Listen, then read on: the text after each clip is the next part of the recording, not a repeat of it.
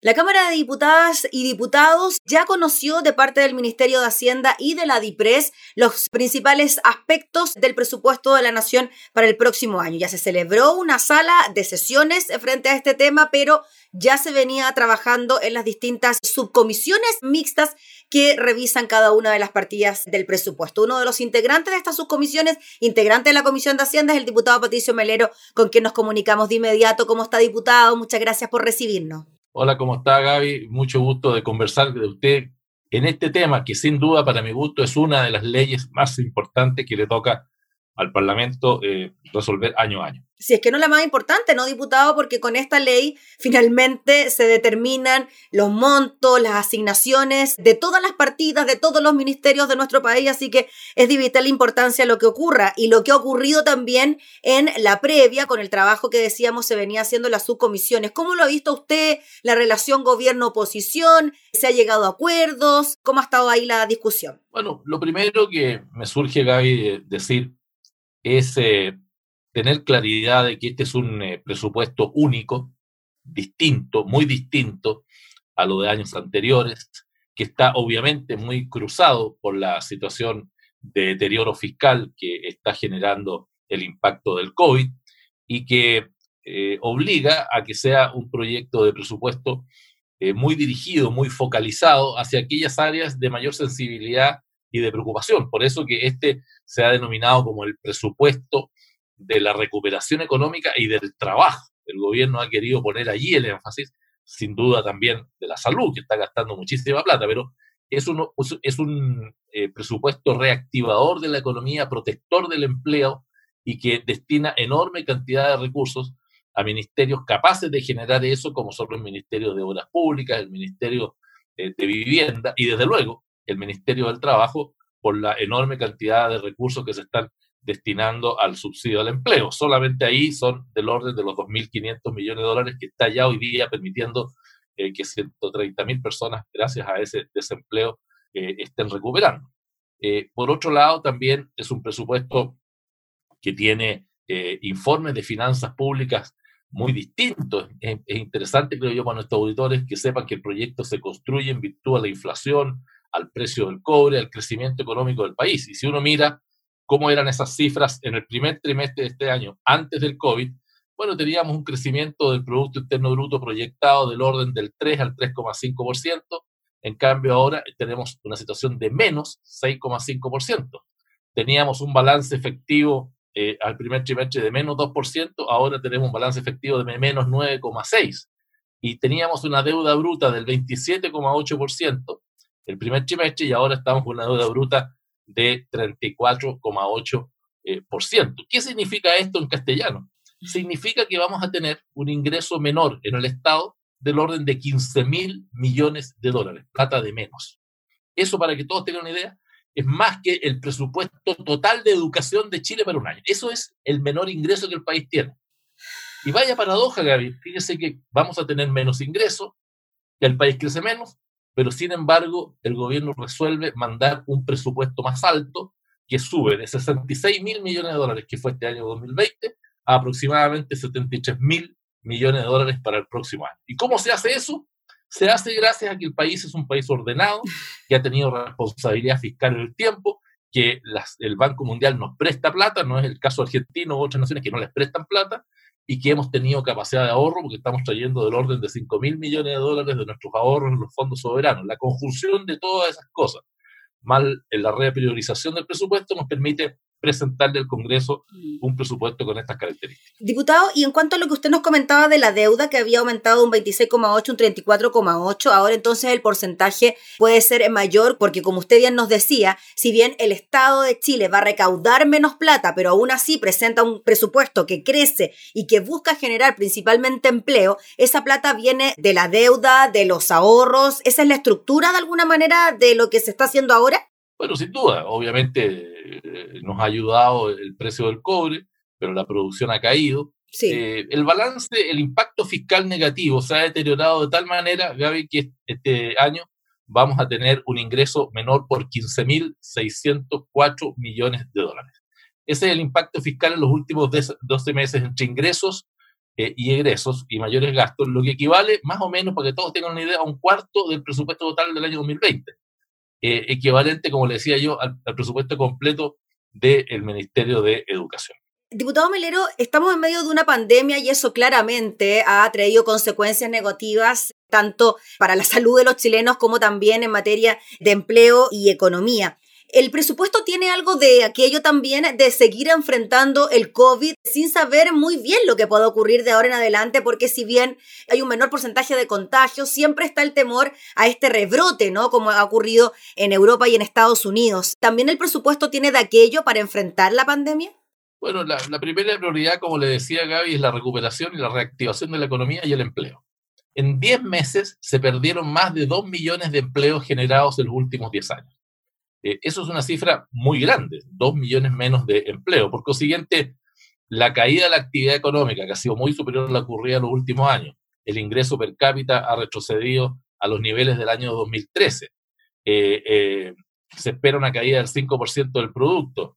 el, el, desempleo se empina a dos millones de personas y por consiguiente, la primera medida que toma el gobierno es crear un fondo de emergencia transitorio que se ha llamado, como usted sabe, Fondo COVID, que eh, compromete 12 mil millones de dólares hasta junio del año 2022. Esto fue un acuerdo político alcanzado con la oposición que da el marco total de presupuesto de 73 mil millones de dólares para poder, justamente con esta inyección de 12 mil millones de dólares adicionales, este fondo COVID, eh, financiar eh, un programa fiscal con el propósito de que todo el gasto para enfrentar los efectos y entender y atender adecuadamente las necesidades del COVID, de la pregunta suya, estén bien cubiertas. Aquí eh, ha habido ayudas eh, económicas de personas, a personas, familias, trabajadores. Ayer veíamos en la exposición del ministro de Hacienda en la Cámara que transferencias directas de plata del Estado al bolsillo de los chilenos ya vamos en más de 6 mil millones de dólares.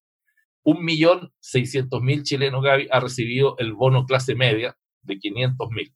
8 millones de chilenos están recibiendo el ingreso familiar de emergencia.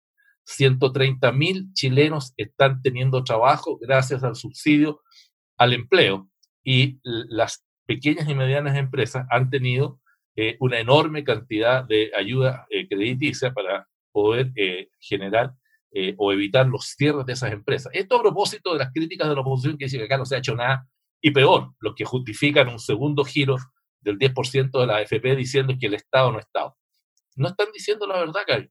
El Estado ha estado, ha gastado ya más de 6 mil millones de dólares de transferencias directas, pero la oposición no quiere ver eso y le parece más fácil, eh, en la intención de tratar de abonarse con la opinión pública, concederle un segundo giro, que es gravísimo, que va a significar una caída en las pensiones de un 23%, que va a dejar a 4 millones de chilenos con cero peso en sus cuentas y que 480 mil jubilados actuales por eh, renta pactada, van a ver también caer eh, sus pensiones. Eso es lo que los que votaron a favor, también de mi sector, la crítica es no solamente para la oposición, lo voté en contra, eh, está generando este cuadro que también, sin duda, compromete el presupuesto. Diputado Melero, y en ese punto cuando se dice también por parte de la oposición que ojalá se podrían extender ciertas ayudas, como por ejemplo el ingreso familiar de emergencia, ¿cómo ve usted aquella posibilidad eh, considerando que en los meses de verano quizás podrían haber problemas relacionados con la industria del turismo, que no va a tener un desarrollo tan importante como el que tenía en años anteriores? Es muy interesante esa pregunta, Gaby, porque el gobierno ha dicho con mucha claridad que si es necesario eh, eh, mantener o aumentar o generar nuevas ayudas, eh, vamos a estar.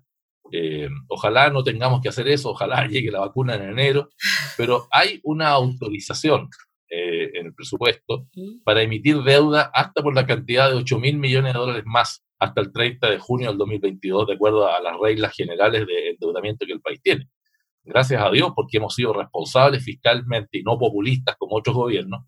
durante las últimas décadas, Chile puede hacer este tipo de, endeudamiento y puede, en fin, hacer una serie de cosas. De manera tal de que el IFE eh, ya está eh, prolongado hasta diciembre y, y si es necesario, eh, se va a prolongar más, no le quepa ninguna duda. Mm.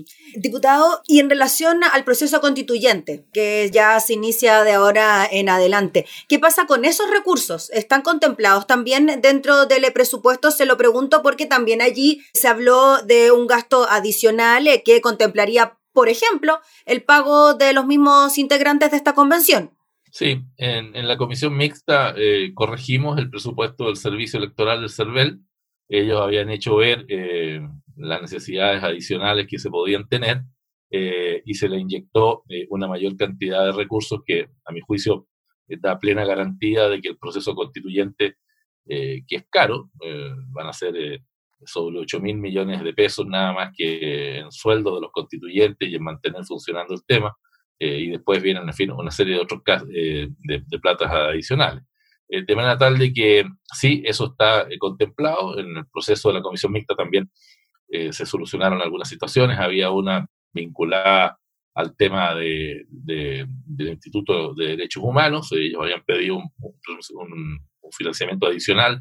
También se subió eso en mil millones de pesos más para que todos los casos pendientes en materia de violación a los derechos humanos se puedan eh, adecuar en forma, eh, en fin, valga la redundancia, eh, adecuado, de forma tal de que este es un proyecto de presupuesto que si bien pone, como le dije, el énfasis en la reactivación económica y en el empleo, no descuida materias sensibles como son la cultura, como son los derechos humanos, como es los compromisos para el proceso constituyente y desde luego también recursos para eh, aumentar eh, la atención del per cápita de salud, también se subió más de lo que el presupuesto señalaba, algunos quieren que se suba más, pero ya también se subió en un 1,5% más el per cápita, que es del orden de 7.300 y tantos pesos en la atención primaria.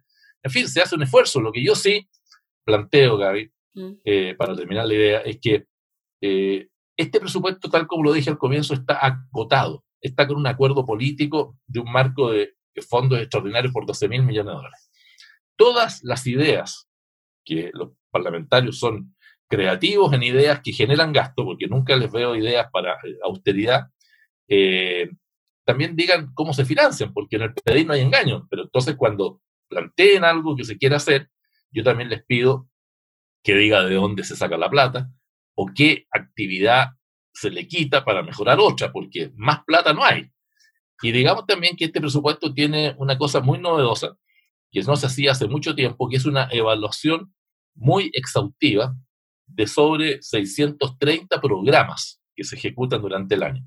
Por primera vez eh, se ha hecho una acción conjunta entre la Dirección de Presupuesto y el Ministerio de Desarrollo Social y se han evaluado estos 630 programas. Esto lo hacía antes solamente la Dirección de Presupuesto, ahora se incorporó Desarrollo Social mm. para ver parámetros de impacto social, de efectos sobre la gente más necesitada, para que la efectividad por peso gastado sea mayor. Y bueno, eh, ese solo eh, análisis está significando un ahorro del orden de 2.300 millones de dólares, porque era plata que no estaba siendo bien gastada. De manera tal de que este es un presupuesto que también focaliza bien el gasto y se preocupa de que los recursos de todos los chilenos se ocupen adecuadamente. Diputado Patricio Malero, le agradecemos enormemente por este contacto para explicarnos parte de lo que es esta ley de presupuesto, como ya decíamos, la más importante de nuestro país. Estaremos súper atentos a lo que pueda ocurrir ya en los próximos días con la tramitación en la Cámara y la discusión en particular. Así que éxito, suerte y ánimo porque se viene a empezar la tramitación. Muy bien, muchas gracias eh, Gaby y por su entrevista. Y sí, sin duda, esta semana próxima en la Cámara y la subsiguiente en el Senado, el presupuesto tiene que estar aprobado antes del 30 de noviembre. Así es. Ya pues, diputado Melero, muchas gracias, que tenga buen día. Gracias a usted. Gracias. El diputado Patricio Melero, integrante de la Comisión eh, de Hacienda, haciendo entonces una evaluación y una proyección de lo que es el presupuesto del próximo año.